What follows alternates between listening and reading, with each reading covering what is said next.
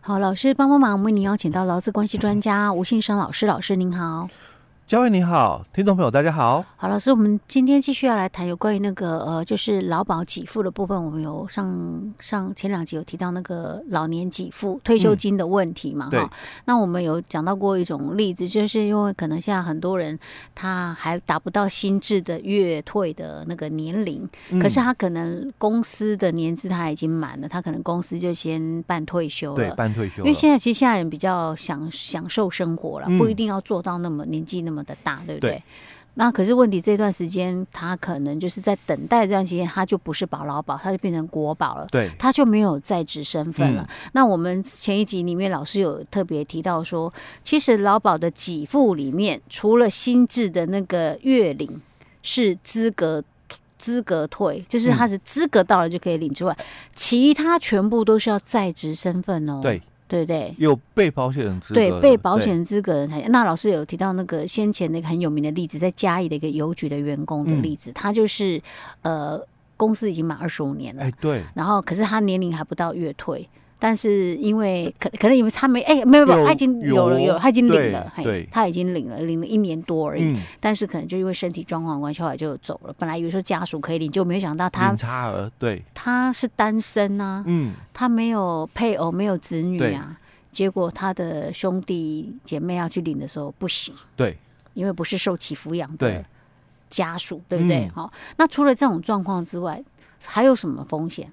其实哦，嗯他还是说有没有什么可以解套？因为刚刚呃之前老师讲说，原本那时候这个事情吵吵吵吵吵，那时候当时主持会议的部长有讲到过一个，就是可以领比较高的丧葬给付嘛，嗯哈、就是五个月变十个月。对。但是那个是那个也是要在职身份。对那个也是要在职身份哦哦，啊所以其实哦，在这一段哦，就是如果是单身的嗯朋友哦，是，他如果呃也考虑到哦，嗯就因为以后嘛，嗯，老年的一个部分没有人可以照顾的话哦，嗯当然，选择年金给付是一个很好的一个部分哦，哼，但是可能又有很多我们国人传统观念嘛，嗯，就是那个没有领完嘛，嗯总是觉得哦有点舍不得嗯，嗯哦，。那如果你有也有这种想法啦，因嗯为一次领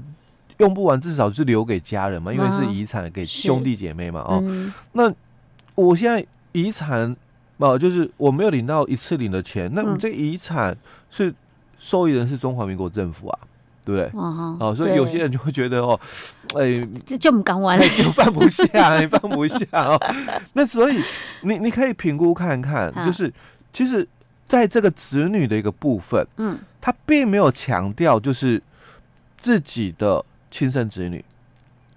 养子女也算。收养也可以。哎、对，可是收养我以可能以前就没有收养啦，我这样临时来收养哎嘛，没关系，啊，收养的那个要超过半年以上，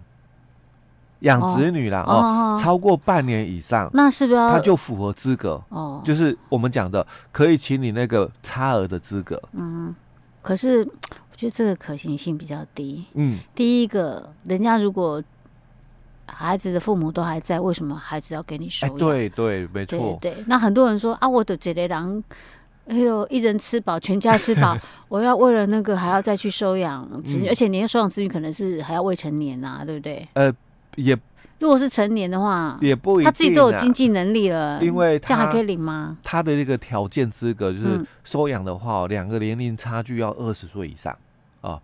所以没有嗯说一一定就是收养只能收养未成年子女哦、可是我如果是收养成年子女，他能够领吗？领哎差额吗？对这个就很多人又误会的一个问题了、哦。对，我记得以前不是有什么我们啊未一直未讲成说年要有啊那个限定资格，对啊不对？对对对哦但那个都是在讲说年金给付的限定资格，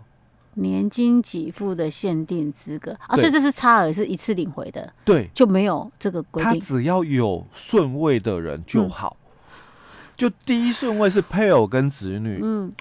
那第二顺位就父母嘛。哦那我们以前讲说，哎、你你配偶的话，你要嗯限定几岁哦，嗯哦，嗯嗯那你子女哦，你要限定几岁哦，对不对？对对对，那个都是在讲年金哦，年金的给限付定，哦，他就啊如果说是一个月一个月领哎的年，对可是他是只是领差额一次就领回来，一次就领就没有这个回规的定就只要有那个顺位的人，啊。哎，所以很怎么嗯多这么人都会复杂？ 都会误会了，就是说你你只要就是有子女，嗯，你就可以领差额。哦，OK OK，所以我可以收养成年的子女，哎、对，但间隔就是要二十二岁十岁以上。但对，但是我通常假设我都已经大概已经可以领了，大概也 OK 了啦，嗯大概差不多四十岁、三十几岁的也 OK 啊，哎对对不对，嗯没有错哦。好哦，那所以嗯这一段哦是很多人因为法律的一个规定哦嗯哼就很复杂，是那常常就是这边嗯大概听一下，那边看一下，嗯那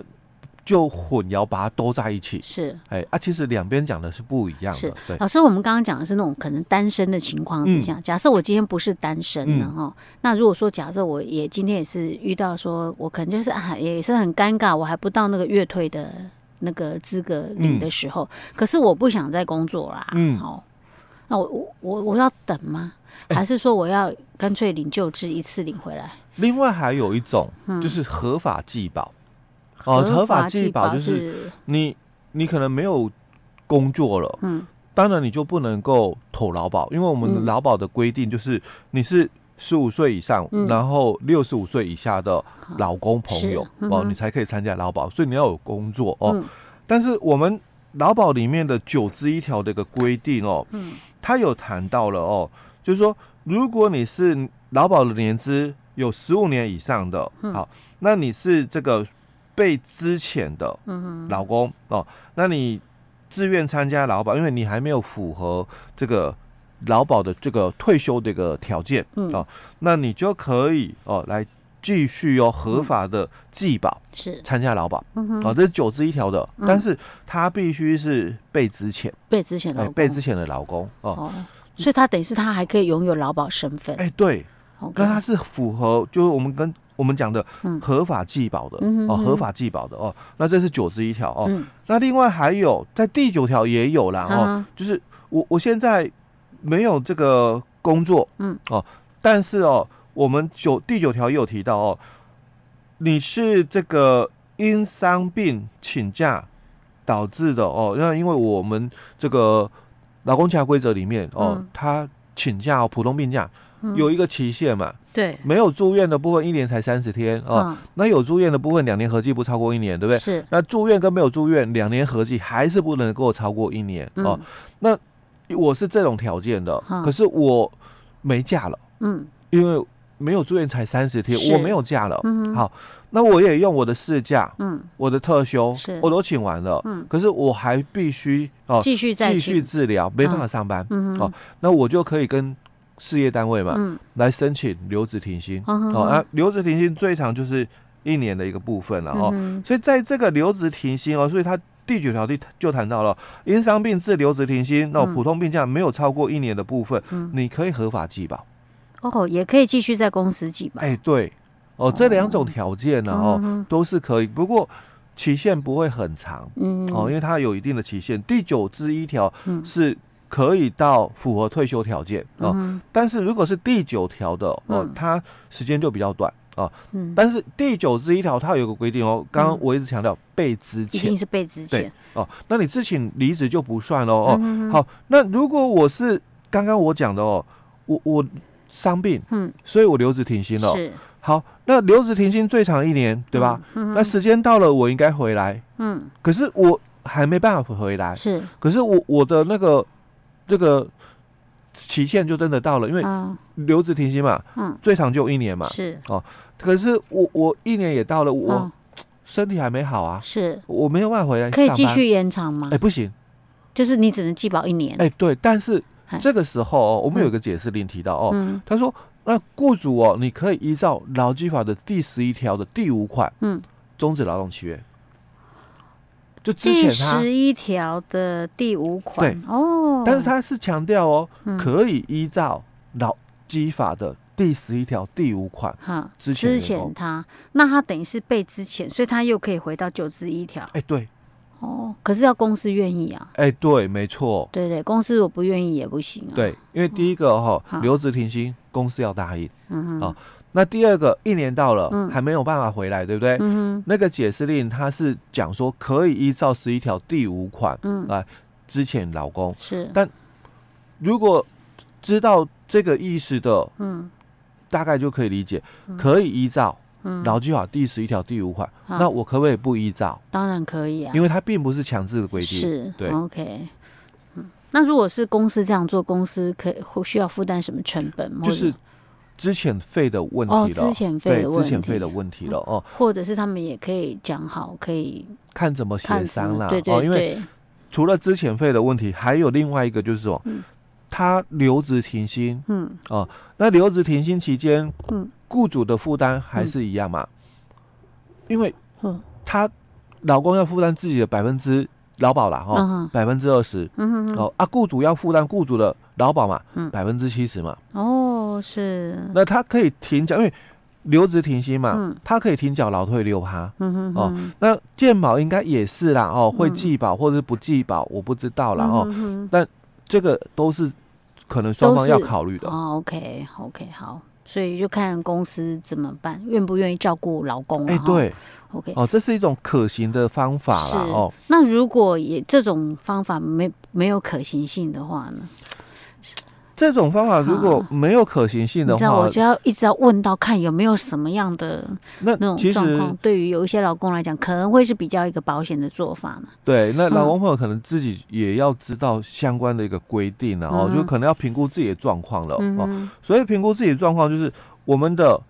因为离退休的期间哦、嗯还很久，哦，是，嗯那可能自己要评估，就是说、第一个嘛，因为我可能这个一有次金，是因为有些老公可能是身体状况哎真对的可能不允许，或者他自己也没办法肯定了，对对不，对？一次，金的给付哦，嗯大概就四十五个月。嗯哼哼，啊那我们这个